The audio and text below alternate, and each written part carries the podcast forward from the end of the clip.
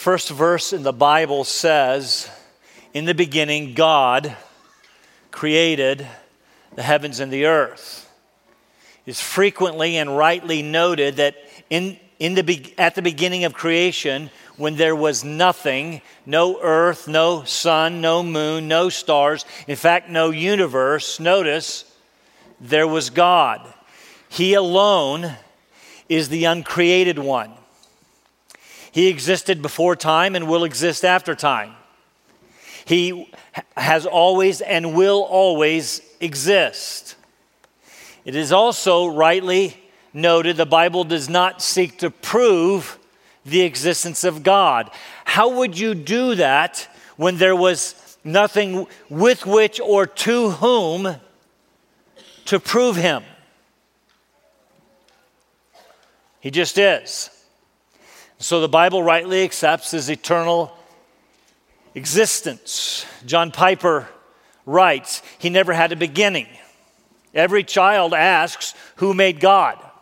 And the wise parent, the, every wise parent says, Nobody made God. God simply is and always was no beginning.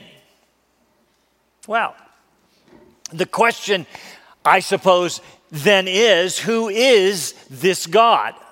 I mean, he is obviously the creator. The word in Genesis 1 1 is the word Elohim, which is interesting. It's actually plural for God. That particular name is used over 2,000 times in the Old Testament. The word is plural because it at least speaks of his divine majesty. But even though the name is plural, the verbs are singular. God created, singular, one divine, majestic God who alone created. It's the creator, you see, because there is no other. I want to be clear about that. The Bible claims this God to be the one and only God, and this was one of many names by which he was known, this Elohim. But that while there were many names for God in the Bible, like Elohim or Adonai or Shaddai, there was and is only one God. Now, it wasn't until much later when God called a man named Moses to go to Egypt and deliver his people that God's personal covenant name was revealed. You remember the story. It's found in Exodus 3 and 4. After spending his first 40 years uh, in Egypt, being raised in, in, Pharaoh's house, Moses spent the next uh, 40 in the Midian desert. One day, as he was doing his shepherding, he saw a bush on fire yet not consumed. He thought to himself, I will go over and see this strange sight.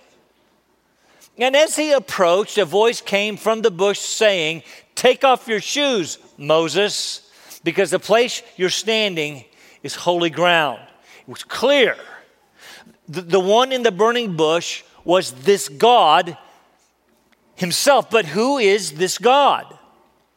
Well, it was then God gave Moses instructions to return to Egypt. Moses was understandably concerned about that and having had to flee Egypt earlier. And among a number of questions and excuses, he said to God, When I get there, the children of Israel are going to ask me the question Who sent me? Who sent you?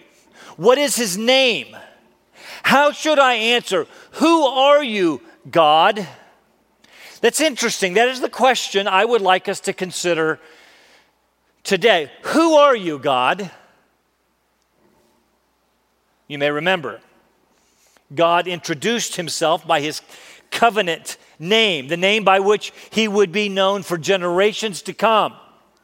It's interesting to note that while the name God is used of, the word El, for example, is used of false gods in the Bible, the personal name of God is used for no one except the true and living God. I want to make sure you get that. This name by which he introduces himself is used only of the true and living God. You see, when God answered, he said, I am who I am. Thus you shall say to the sons of Israel, I am has sent me to you. And this then becomes his personal name. We, we know it as Yahweh. Again, that name is only used of the true God. For example, I could call Michael up here on the stage and I could say to you that this is the man. And that would be true, right? But I could call any number of you, about half of you up on the stage and say, This also is the man. But if I called Michael up on the stage and said, This is the Michael, and assuming there were no other Michaels on the planet, you would know who I was talking about. This is his personal name, only used of the true God. In fact, it is used almost 7,000 times in the Old Testament, always, without exception, referring to the God of Israel, the one true and living God. Now, that name became so holy uh, to the Israelites, they wouldn't even say it. They would say Adonai, which is Lord instead. In fact, in your Bibles, when the word Lord appears in all capital letters, capital L O R D, it is the word Yahweh, one of the almost 7,000 times. It is said that scribes, the scribes in Qumran, who down by the Dead Sea, who preserved the Old Testament, from, from which we get, for example, the Dead Sea Scrolls, were fastidious in the way they copied the scripture. If they made a mistake, this was the Word of God, there, there, was no erase, there were no erasers, there was no backspace. They would simply roll up the scroll, store it in a clay jar, and place it in the discard cave. Every morning, before they started writing, that is, copying the scripture largely, not everything they wrote was scripture, but largely the scripture, they would take a bath in what is called a mikvah. Eh, they'd take a ritual bath for cleansing and purification. But as they, as they were copying, if they came to the name Yahweh, they would take another bath. Stop, drop the pen, go take another bath for purification. Grab a new quill, grab a new pencil, and begin writing again until they came to the next time and repeat the procedure all over again. It was a most holy name reserved for God Himself. Are you starting to understand how singular and special that name is? Now, one word of clarification. As you are reading through Genesis, you, you will note as early as chapter 2, way back at the creation, the account refers to Yahweh. In fact, you'll see the capital letters, L O R D. But, but you say God wasn't known by that name, you just said, until Exodus chapter 3, about 1440 BC, and you'd be right. So you'd say, What's up with that? Well, very simply, we remember who wrote Genesis. It was Moses, and he knew God as Yahweh, and he simply used the name under the inspiration of the Holy Spirit when he wrote Genesis. But he wasn't known as Yahweh in the book of Genesis.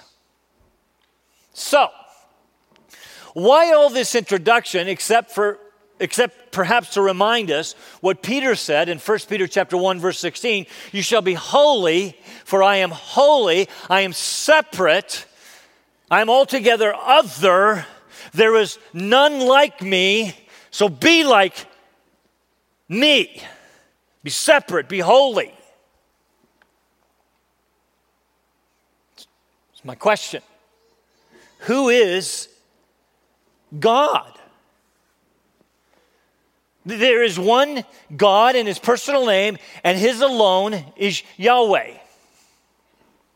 You with me? This brings us to our text today in our continuing study of 1 Peter. Told my wife and my daughter last night at dinner as I've been studying this for a couple of weeks. This is a stunning passage. It's incredible. I want you to understand today there is one God. And so, regarding this one God, you must make a decision. you will either come to him and confess him as God, or you will reject him and be ashamed at the judgment and perish. Last week, we started in 1 Peter chapter 2, where Peter reminded us we should put off like a dirty shirt any sinful actions which destroy community, which put our deep love for one another at risk. Further, he challenged us to continue to crave the pure spiritual milk of the Word of God by which we grow. After all, we have been born again, we have been born anew, we are new people. So he says, grow up in your salvation. If, if in fact you have tasted of the kindness of the Lord, have you tasted of the Lord? Then, then continue to consume his word. Bringing us to verse 4. And coming to him, stop right there. Coming to him. Who is him? Now, my translation capitalizes pronouns which refer to God. The challenge with that is it requires some degree of translator judgment. The translator decides which pronouns refer to God. Here it is capitalized, hence, the translator thinks that it's referring to God. Here's the question is it? That is, what is the antecedent of the pronoun him? If you haven't had English for a little while or you haven't learned this yet, antecedent means what does the what is the noun to which the pronoun refers? Very clearly and without doubt, it takes us back to verse 3. If you have tasted of the kindness of the Lord and coming to him. So obviously, him is the Lord of verse 3. Hence, it is rightly capitalized. But it's not in capital letters. In the Greek, it's the word kurios, which corresponds to the Hebrew Adonai. But remember, I, I told us last week, I just kind of dangled that in front of us right at the end, just kind of made a comment about it, knowing where I was going this week. Verse 3 is a quote of Psalm 34, verse 8. It's one of only two places in the Bible that talks about tasting the Lord. Now, I may talk about consuming the Word of God and tasting the Word, like Jeremiah talks about, I did eat it, all of that, right? But this is one of only two places that talks about tasting the Lord. Look at it. Oh, taste and see that the Lord is good. How blessed is the man who takes refuge in him. I am suggesting that having quoted that verse, Peter now goes on to explain it. And we note right away in, in Psalm 34 that Lord is in all capital letters, which means Lord in Psalm 34 is Yahweh, the personal name for God, the one true and living God. And so, when Peter references this verse in 1 Peter chapter 2 verse 3, he's talking about tasting the kindness of Yahweh, the personal name for God, the one true and living God. But verse 4 does not end with and coming to him, it goes on. And coming to him as to a living stone which has been rejected by men, but is choice and precious in the sight of God. Wait, w- w- stop right there. Stop the presses.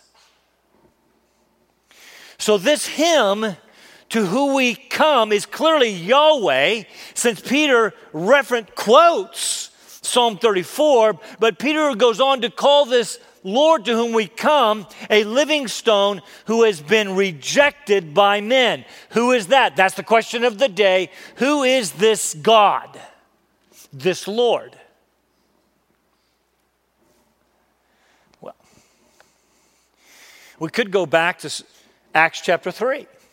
To listen to Peter's second sermon. The first one we talked about last week, it was on the day of Pentecost when he told his listeners, having just heard the gospel, in response to the gospel, to repent and, and be baptized. Oh, that's right, I talked about that last week. If you have repented and believed the gospel, you need, you need to, in obedience to the Lord's example and command and Peter's first message, you need to be baptized. Some of you have come, some of you forgot. I'm reminding you. The second sermon takes place a few days later when Peter and John go to the temple and heal a man who has been lame since birth. As I recall, he's about 40 years of age. I want you to get that in your mind. He has been lame since birth, which means his muscles were undeveloped, his bones were like, likely brittle. Every day, they, I guess family members, I don't know who, would carry him to the temple where he could beg. He had never walked a day in his life. He never had the power to do it. He didn't even have the knowledge of how to do it. Do you ever notice when children come out of the womb, they don't come walking? They have to be taught how to walk. Usually it takes girls about eight or 10 months, it takes guys about three or four years.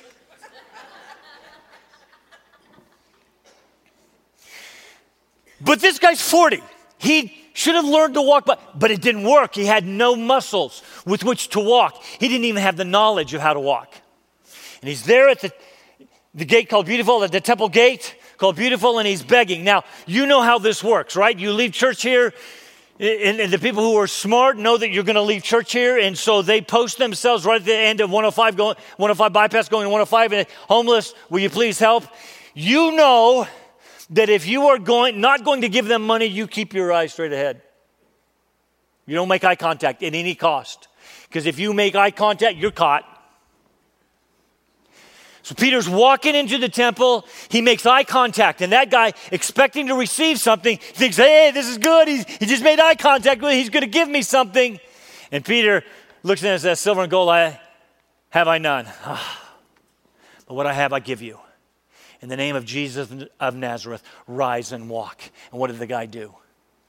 All of a sudden, he had the muscular development. All of a sudden, he had the intellectual ability to be able to stand up and not just walk. He went leaping and praising God into the temple. This was an amazing miracle. Gathered a crowd. And not one to miss the opportunity, Peter preached again. His second message this made the religious authorities irritated since they were the ones who crucified this Jesus he was preaching. So they arrested Peter and John and put them in jail overnight. They brought them the next morning before Annas and Caiaphas, the, the high priest, the son in law. Next day, asked Peter and John, by what power or in what name, don't miss that, in what name have you done this? Who did this? in, in a roundabout way, they're asking the same question I'm asking this morning Who is this God? Again, not wanting to miss an opportunity to share Christ, Peter responded, Let it be known to all of you and all the people of Israel that by the name of Jesus Christ the Nazarene, whom you crucified, whom God raised from the dead, by this name, this man stands before you in good health. He is the stone which was rejected by you, the builders. Remember to whom he is talking the religious leaders who had rejected Jesus. He has become, he became the chief cornerstone.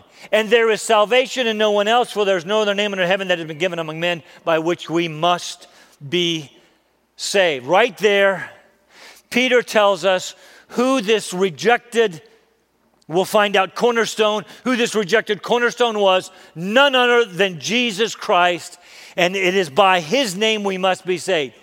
You have a decision to make. You can accept him or you can reject him.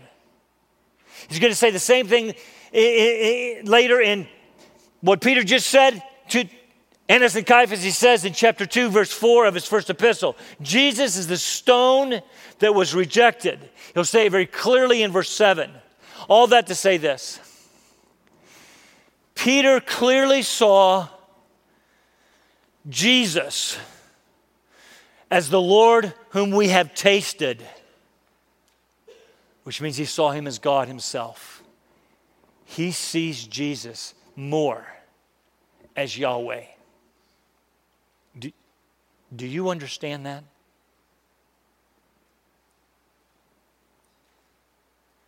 This is absolutely incredible that Peter would quote Psalm 34, verse 8, talking about Yahweh, and apply it to Jesus.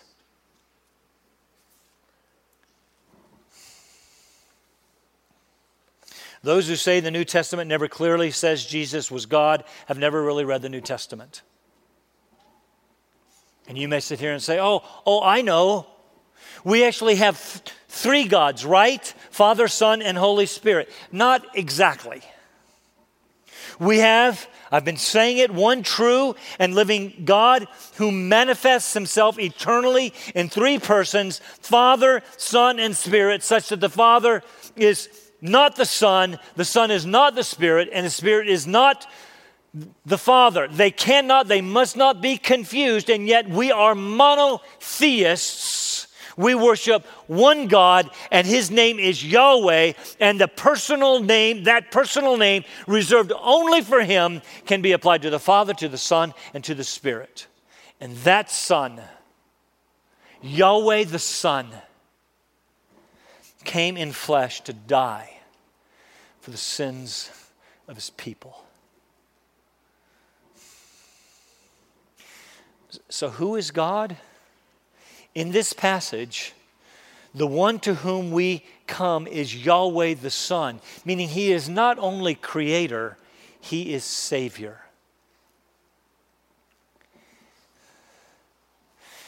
And remember to whom Peter is writing people suffering for their faith. Through this book, Peter reminds them and us Jesus was also rejected and suffered, but he was vindicated at his resurrection and his ascension, and you will be too. So hang on. And further, I want to say to you today that you have a decision to make about the Son. You cannot summarily dismiss him because he is God. You must come to him. Because as Peter says, said, there is no other name under heaven given among men by which you must be saved. You cannot be saved by any other name than the name of Jesus. If you would be saved from your sin and its eternal consequences, you must come to and through Jesus. You have a decision to make. You can come to him or you can reject him, like many have. Broad is the way that leads to destruction, and many there be that find it. And narrow is the way, the gate that leads to life everlasting, and few there be that find it. You have a decision to make. Brings us to the rest of the text. Let's read it together finally. 1 Peter 2, verse 4 coming to him as to a living stone which has been rejected by men, but is choice, chosen, and precious or honored in the sight of God. You also, as living stones, are being built up as a spiritual house for a holy priesthood to offer up spiritual sacrifices acceptable to God only through Jesus Christ. For this is contained in Scripture. Behold, I lay in Zion a choice stone, a chosen stone, a precious or honored cornerstone, and he who believes in him will not be disappointed. This precious value, this honor, then, same word, is for you who believe. He, he's drawing a contrast. You have a decision to make. This honor is for those who believe. But for those who don't, you choose not to, you choose to disbelieve the stone which the builders rejected. You want to throw yourselves in with them? This one became the very cornerstone and a stone of stumbling and a rock of offense, a rock that will cause you to sin. For they stumble because they are disobedient to the word, and to this doom they were also appointed. I have, I have two purposes today. One is to an- answer the question who is Him? That is, who is this Lord? And I trust that we have seen that He is already, that He is Jesus. But I also want to suggest that we must come to Him. That is, Jesus, or you will be eternally disappointed and shamed and lost. This is what the text says. Give you the outline. Coming to the living stone, Jesus, verse 4. Becoming living stones ourselves, verse 5. Built on the foundation of Jesus, the cornerstone. So come or stumble. You have a decision to make. You remember Peter spent the first half of the book, or excuse me, the first half of chapter 1 talking about this great salvation that we've received, even though following Christ may bring trials, brought him trials. He was rejected. But our endurance in the midst of those challenges will result in praise and, and, and glory and honor at the revelation at the return of Christ. So until then, Peter gave us five commands through the rest of chapter 1 and the first three verses of chapter 2 Fix your hope on the return of Christ. Be holy like your Father's holy. Conduct yourselves in fear. Love one another fervently from the heart and long for pure, the pure spiritual milk of the word so that you can mature in your salvation. And now he returns to encouraging us, reminding us of our identity, who we are in Christ. This week and next. It's amazing. This is part one. Coming to the living stone. Jesus Christ. He's called a living stone because of his resurrection from the dead. He's not dead, he's living. This stone or rock will be the thread that runs through the text. Jesus had been crucified, dead, and buried, but God raised him from the dead. You see, this one to whom we come, the living stone, was rejected by men. I'll talk about that more in just a moment. But it's clear when Jesus came, he was largely rejected by men, especially the religious leaders who are here called the builders, be that as it may, he was choice or chosen and precious or honored in the sight of God. Same is true of you. Chosen and honored by God. They did the same thing to him. Here's how it went. When builders were about to construct a building, the first stone they would choose would be the cornerstone.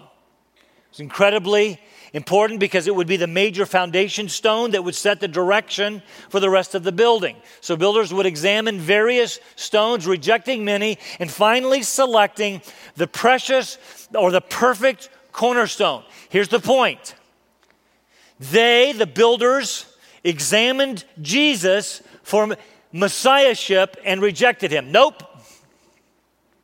Just as they had rejected many others who had come claiming to be the Messiah, they rejected Jesus. Nope, he will not do. He does not fit the criteria. He does not have the proper pedigree. He's not from Jerusalem. He's not a Pharisee. He's not even a Sadducee. He's blue collar. He's not educated by one of our rabbis and one of our approved schools. He doesn't teach with our authority. He certainly cannot handle Rome, which is what they wanted the Messiah to do. Rejected. And yet, he was chosen and precious in the sight of God. He was God's chosen means by whom he would redeem humankind. You can examine him today. And you say, Nope, I don't think so. You, you, you, can, you, you can look at his pedigree. You, you can look at the fact that happened 2,000 years ago. And you say, Nope, rejected. I want you to understand that your rejection of Jesus has nothing to do with God's approval of him.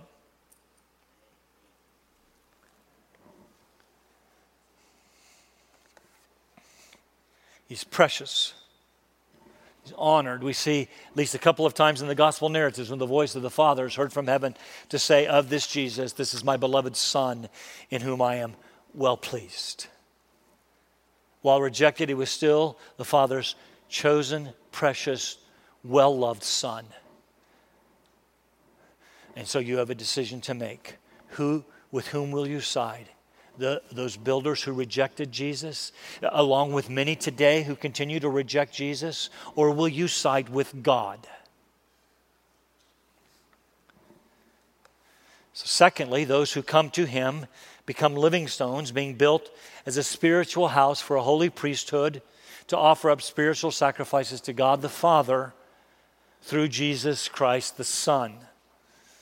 This is filled with Old Testament language, actually extending through verse 10.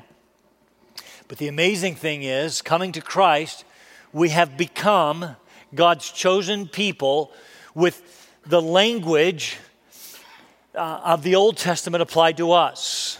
Notice, when we come to the living stone, Jesus, we come from death to life, becoming living stones with him.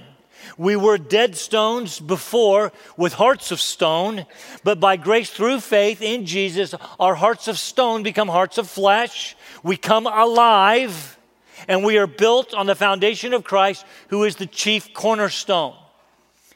Meaning, we receive our life and direction and purpose from Him. Jesus Himself said, I will build my church. And He was talking about saving His people not brick and mortar, okay?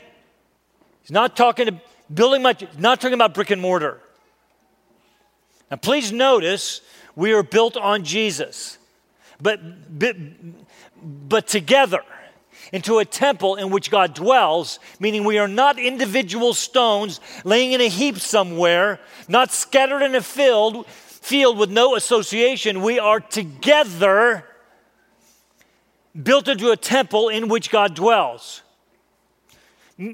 I'm suggesting that means we, that we need each other to fulfill purpose and meaning. We must do away with the individualism of our culture. We must start thinking more of us rather than I.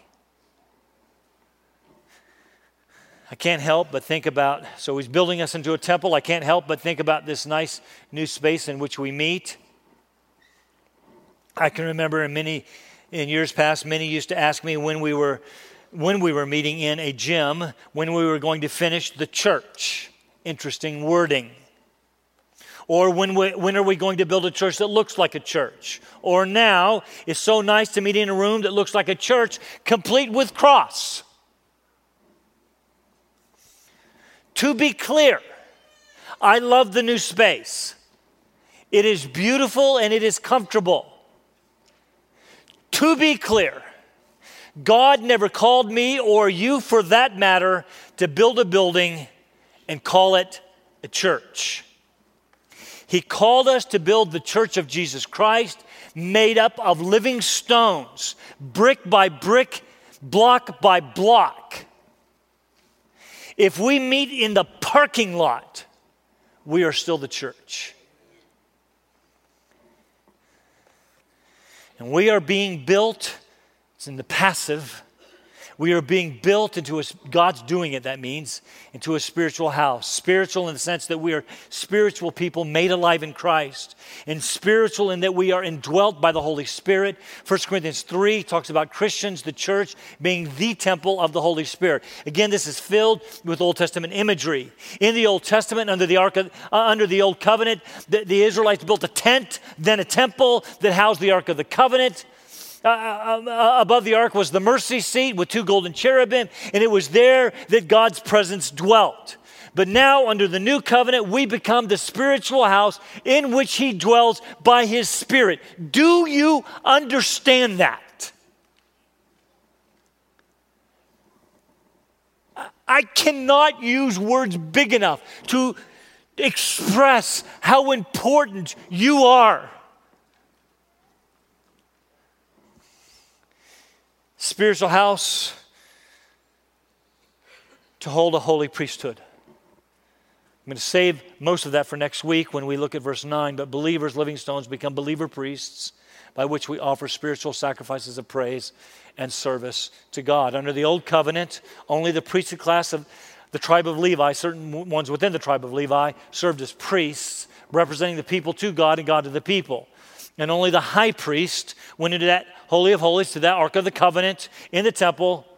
Um, and he did that uh, once a year. Only one priest into the presence of Yahweh to offer sacrifices for himself and the people, again, once a year on the Day of Atonement. But now Jesus has become our high priest, and we have access. We talked about this throughout the book of Hebrews. We have access to the Holy of Holies, the very presence of God, to offer sacrifices to God, acceptable to God through Jesus Christ, who is the cornerstone. We just sing about it. Bringing us to our, quickly to our third point. Peter then quotes three Old Testament texts which were seen as messianic, and he applies them directly to Jesus. The first is found in verse 6 and is a quote of Isaiah 28. For this is contained in Scripture Behold, I lay in Zion a choice stone, a precious cornerstone, and he who believes in him will not be disappointed. God the Father is the speaker, talking about his Son to come. He's talking about it in the context of, uh, of not relying in, in, in, Isaiah 28, not relying on the foreign nations that are seeking to in, in, invade you. Don't count on them, don't rely on them. Trust in the, the stone that I have laid in Zion. And here, Peter applies it to the Son to come, a choice stone, a precious cornerstone. Peter alluded to that in verse 4. We've already talked about it. Jesus is the precious stone, rejected by men, chosen by God to be the cornerstone. And the one who believes in him, that is, his work on the, in, in the gospel through his death and resurrection, will never be disappointed. He or she will find life and satisfaction, full satisfaction and joy in Christ. You have a decision to make. Where will you look for your satisfaction and your joy? Ephesians Paul says it this way in Ephesians 2 So then, you Gentiles, I suppose that's most of you here, no longer strangers and aliens, but you are fellow citizens with the saints and are of God's household. You are actually God's family, having been built on the foundation of the apostles and prophets, so two groups of people who laid the foundation of the Word of God. In, in, prophets in the Old Testament and apostles in the New. Christ Jesus Himself being the cornerstone, in whom the whole building being fitted together is growing into a holy temple in the Lord, in whom you also are being built together into a dwelling of God in the Spirit. You understand that? That's who we are, beloved family.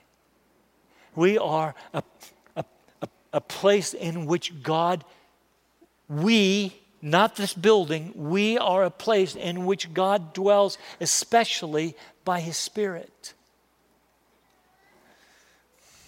We, as living stones, are being built on the precious cornerstone chosen, laid by God, and we are being built together into a dwelling of God's Spirit. Please again notice the corporate nature of this language. We'll talk about this more next week, but we are way too individualistic in the American church. We, but we are together believers in Jesus, that's true, being built in a spiritual temple by believing in Jesus. One stone does not make much of a temple. It takes all of us together, and that is what God is doing.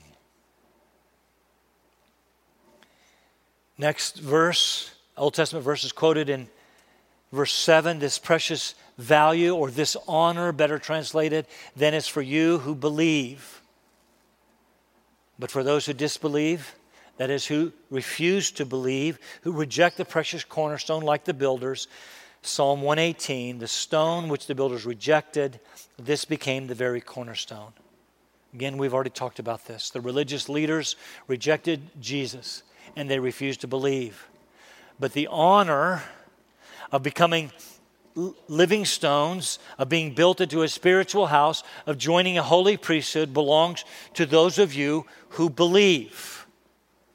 Again, you have a choice to make.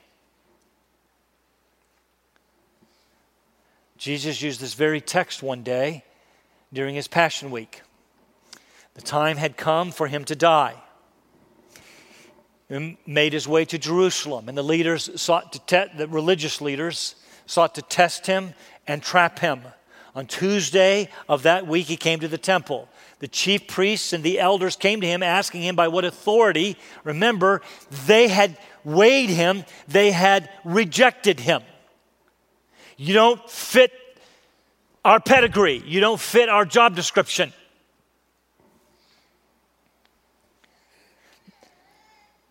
What authority are you doing these things? He was not chief priest approved. After asking them, so, so, Jesus then asked them a question about John the Baptist. You may remember that. Jesus went on to tell a couple of parables. They're found in Matthew 22. In the second parable, the parable of the tenants, he talks about a landowner who planted a vineyard and left it with some people to care for. He sent his slave, a little later, he sent his slaves to receive produce from the vine growers. After all, it was his produce, it was his vineyard. They beat one, they killed another, they stoned the third. So this is found in Matthew, Mark, and Luke, by the way. So the landowner sent his son, thinking surely they will receive him. But they thought, this is the heir. If we kill him, the vineyard will be ours. And so they did. They killed him and threw him out. Jesus then asked them, What then will the landowner, the master, do? They responded rightly, He will bring those wretches to a wretched end and rent out the vineyard to other vine growers. Jesus applies the parable to them. He says, Did you never read in the scripture the stone which the builders rejected? This became the chief cornerstone. This came about from the Lord, and it is marvelous in our eyes. Therefore, I say to you, the kingdom of God will be taken away from you religious leaders and given to a people producing the fruit of it. And who falls on this stone will be broken to pieces, but on whomever it falls, it will scatter him like dust. When the chief priests and the Pharisees heard his parables, they understood he was speaking about them. Because you see, if you disbelieve, this is what he was saying to them. And I'm saying this to you very gently today, but very clearly. If you disbelieve, you too will come to a wretched end. If you refuse to believe, then verse 8 will come into play for you. It is a quote of Isaiah chapter 8. This living cornerstone that you reject, refusing to believe, refusing to bow down to, refusing to come to whom, this cornerstone becomes a stumbling stone and a rock of offense. You will stumble over the stone because of your disobedience to the word taking us back to chapter 1 and the beginning of chapter 2. The word was preached to you in the gospel. Some of you have been coming for years and years, and you have heard me preach the gospel to you over and over to hardened heart. You have a choice to make. Fall on the stone, repent and believe, or the stone will fall on you and crush you. It will cause you to stumble and fall. It becomes a rock of offense. It will cause you to sin in your rejection. And to this doom, those who believe, uh, uh, those who disbelieve in their disobedience are appointed. That verse could be taken two ways. One is they were destined to disbelieve, or one is that they were destined to be doomed by their unbelief. I'll let you fill in the blanks according to your theology. Either way, the truth is this by refusing to believe, by remaining in disobedience, your appointed doom is sure. But the good news is this you can come to Him, you can fall on the rock, and you can repent. You can become a living stone with us simply by believing. And I urge you to do that. I want to say to you two purposes. There is one true and living God, and this personal God came into flesh so that you could be saved.